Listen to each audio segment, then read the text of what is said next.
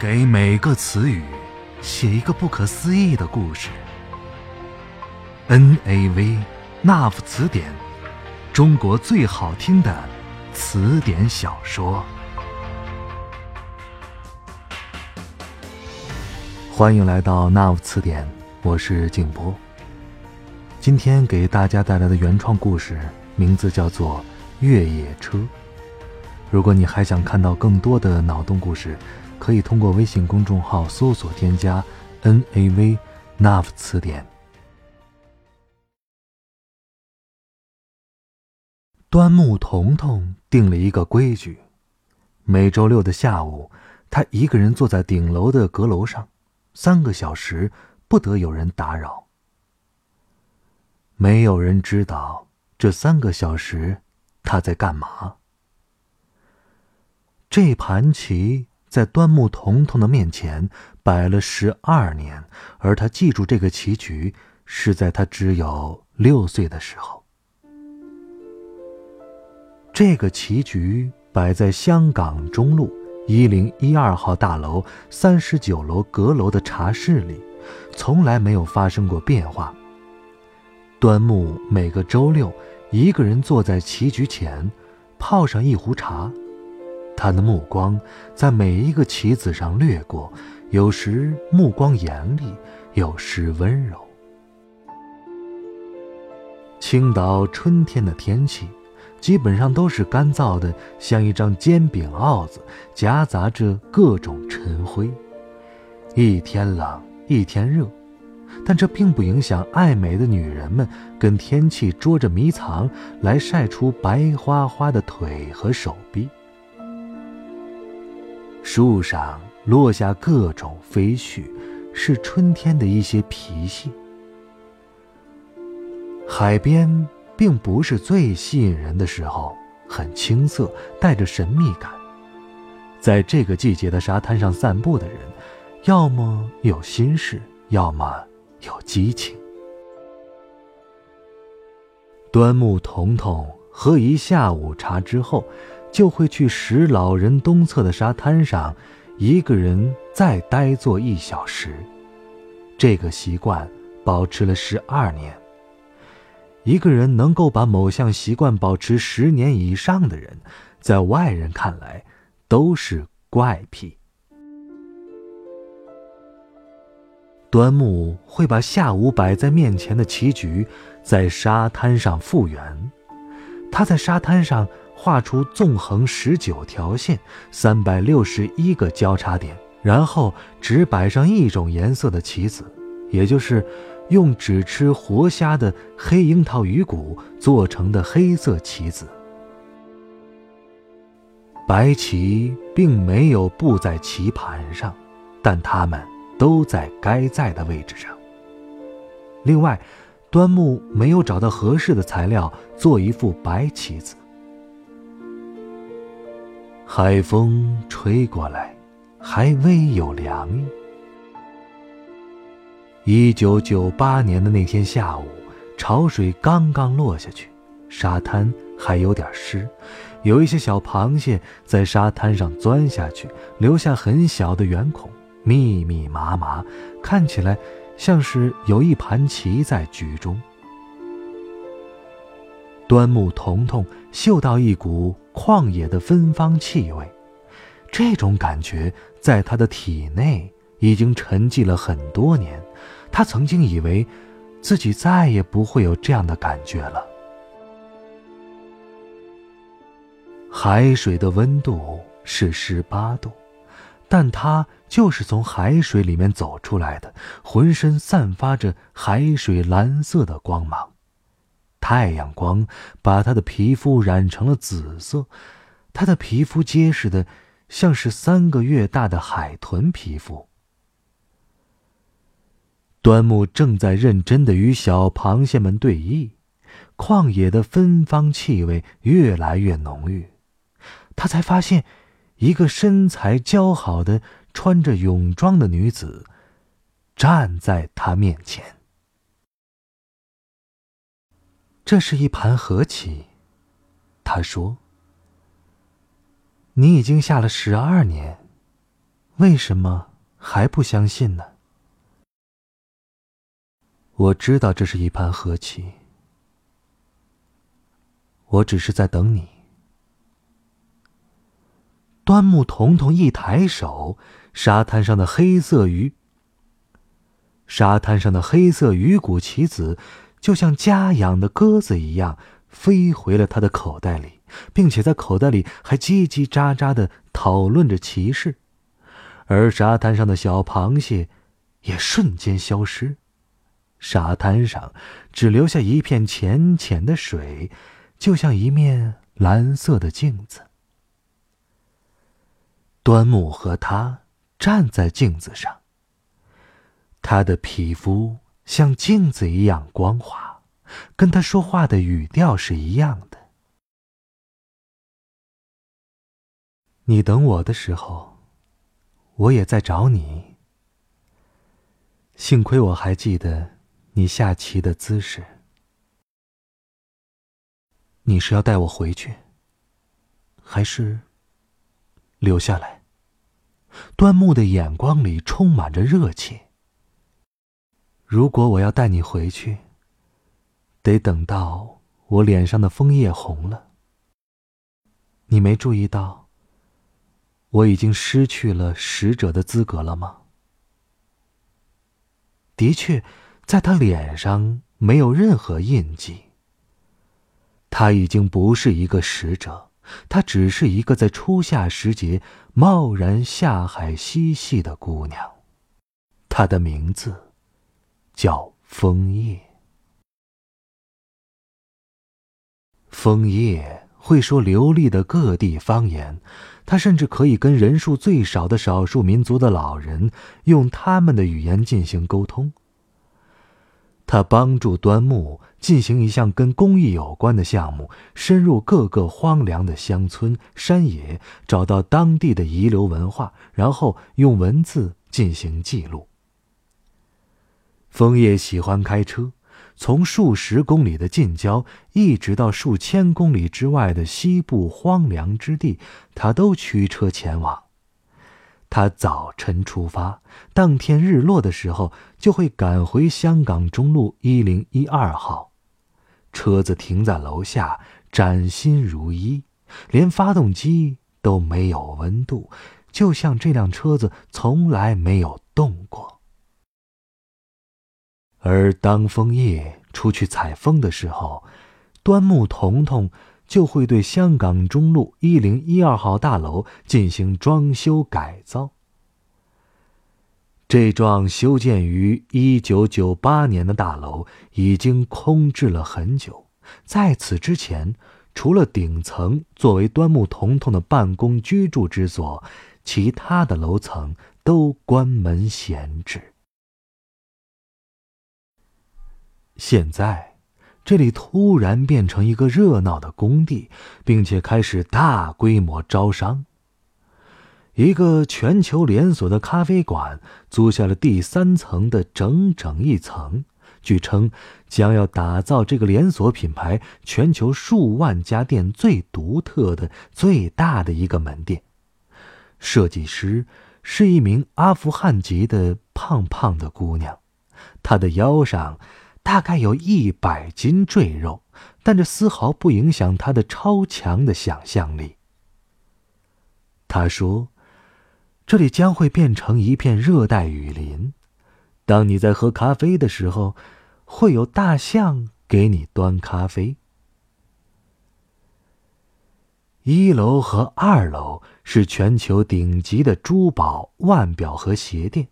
这些品牌不只是青岛人没有见过，中国多数有品位的女人都只在阅历杂志上看到过介绍，但从未见过实物。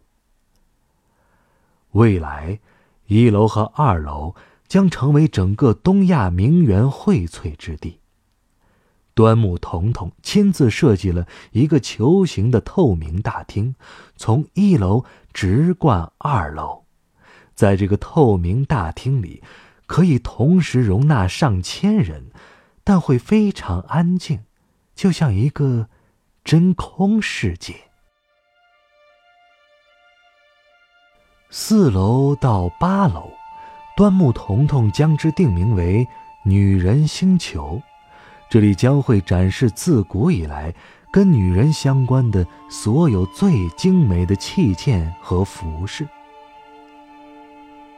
九楼是一家影院，影院老板是一个喜欢吃烟草的粗壮的男人，他每天随身携带一盒东欧产的高级烟丝，用一个精致的烟盒装着，不时会捏一小撮放进嘴里，就像闽南人嚼橄榄一样的抿着嘴把烟草吃掉。他的身上。会散发一股烟草原始的香味儿。这家影院里放映的电影，都来自同一位导演，甚至可以说是一部连续剧，但故事情节随时都在发生变化。端木彤彤很喜欢这个影院老板，但他拒绝跟端木下一盘棋。枫叶提了一个要求，在一零一二号大楼的门口放一个雕塑。枫叶的工作突飞猛进，他手写下来的史料就像一个吃了魔药的南瓜，每天都在以看得见的速度膨胀。刚开始。只需要一间房间，就在三十九楼端木房间的隔壁，但很快这个房间就被装满了，一直叠到天花板的笔记就像一棵一棵的大树，走进去都会迷路。然后这个笔记馆搬到了三十八楼，并且很快占满了整个楼层，然后是三十七楼、三十六楼。按照这样的速度，要不了多久，整个香港钟楼一零一二号大楼将会变成一个私人笔记收藏馆了。端木彤彤没有料到这样的状况。他在三十楼的最偏远的一个角落里找到了枫叶，他正伏在一个杯子上奋笔疾书。那是一只白色的纸杯，看起来弱不禁风，但枫叶半只身子趴在上面，居然没有不和谐感。叶子妹妹，你辛苦了。今天没有出门吗？端木打量着满屋的笔记。啊，端木哥，这是最后一本笔记了。枫叶。穿着一条飘逸的蓝色长裙，在灯光下看起来，皮肤竟然像雪一样白，完全不像她第一次穿着泳装时那样。而且在外奔波，风吹日晒，居然也没有在她脸上留下痕迹。啊，这真是一个伟大的工程，没想到你能够把它完成啊！端木赞赏地说：“他闻到枫叶身上有一股风穿过竹林的清香。”枫叶合上手中的笔记本，然后走到门口，从那边的架子上取下一本笔记。端木哥，这里有一个故事，我想你会很喜欢的。她出嫁那天，我换上一身崭新的衣裳，上衣是青色的麻布，下身是用一百零九种羽毛编成的毛裤，能够抵御寒冷的夜晚从井底吹上来的风。我跟着他的轿子前行，在黑夜里，这个队伍翻过了三道山。轿夫们不累，我更感觉不到累。这个行程就像是一个蜘蛛在吐丝，但不是吐一个圆，而是一条线。线是会断的。他到了夫君家里，然后上床熄灯。我连夜沿着原路返回，山路上一点灯光也没有，只有星星满天。我并不担心失足坠下悬崖，甚至我内心当中故意想一失足掉下去，就不会被她嫁人这件事折磨得要死要活的。但我的脚已经识得路了。这条山路，我就一直走，每天夜里走。我想，总有一天，可能他会在这条路的某个地方等着我。他真的没有再走过这条路。他嫁人之后就一直没有回来过。有一天，这条路上出现了一辆汽车，有人把山路。修成了公路。我知道，我的机会来了。然后呢？端木彤彤看着那只白色的杯子被枫叶收进一个柜子里。讲这个故事的人是一个年轻人，浑身肌肉，走起路来地面都会震动。枫叶浅浅的笑着说：“这个年轻人和他的族人是一个角力族，他们没有族名，但是用的文字很奇特，只有横着的线条。他没有跟我讲故事后面发生了什么。哦，我很想去拜访他呀。不用，他会来的。”香港中路一零一二号大楼正式开张那天，整个香港中路上都被名车塞满了，交通警察不得不临时将路边设成了停车场，然后在道路的另一侧拉起一条分隔绳，引导参加开业仪式的领导和嘉宾步行三公里走过去。这样盛大的仪式，同样吸引了无数围观者。虽然三公里的步行让尊贵的客人感觉不太舒服，但能够更长时间接受围观者的注目，虚荣心的满足感弥补了腿部的疲劳感。一楼、二楼的透明大厅迎来第一批客人，他们都是精英中的精英，并且是凭摇号获得的入场券，所以。每个人都很珍惜这个机会，出来时或多或少的购置了珠宝腕表，女人们都统一换下了原来的鞋子，因为这里有最适合她们双脚的鞋子。一名来自北京的富二代在三楼的热带雨林咖啡馆迷了路。他后来说，自己一度被三只华南虎围攻。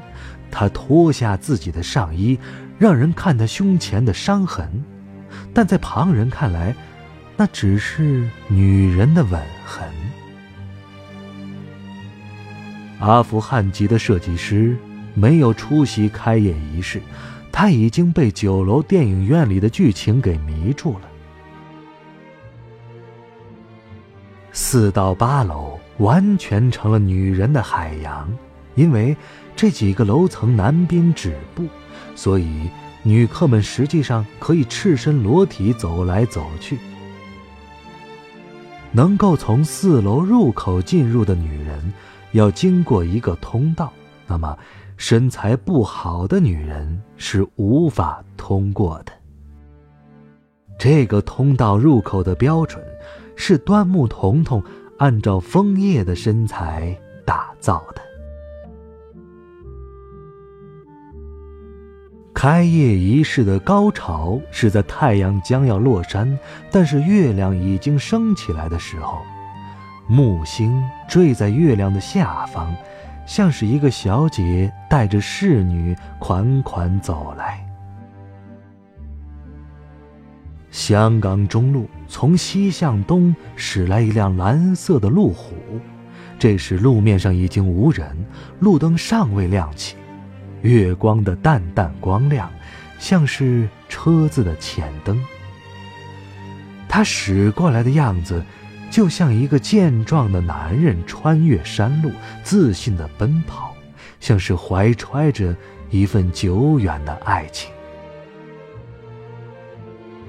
他的蓝色无法形容，只有最美的女人披在光滑躯体上的裙裾可以媲美。车子不是在马路上行驶，而是。描述着马路，就像诗歌描述纸张。在一零一二号大楼前停下的时候，端木彤彤看着从车里下来的雕塑，一个充满肌肉感的年轻男子。他像是徒步走了很久，腿部的肌肉泛起微微的红晕。端木看着枫叶，问：“你喜欢吗？”枫叶脸上泛起一朵枫叶般的红霞。啊，端木哥，我终于可以带你走了。青岛香港中路一零一二号大楼门口的雕塑，是一个男性，命名为。骡子。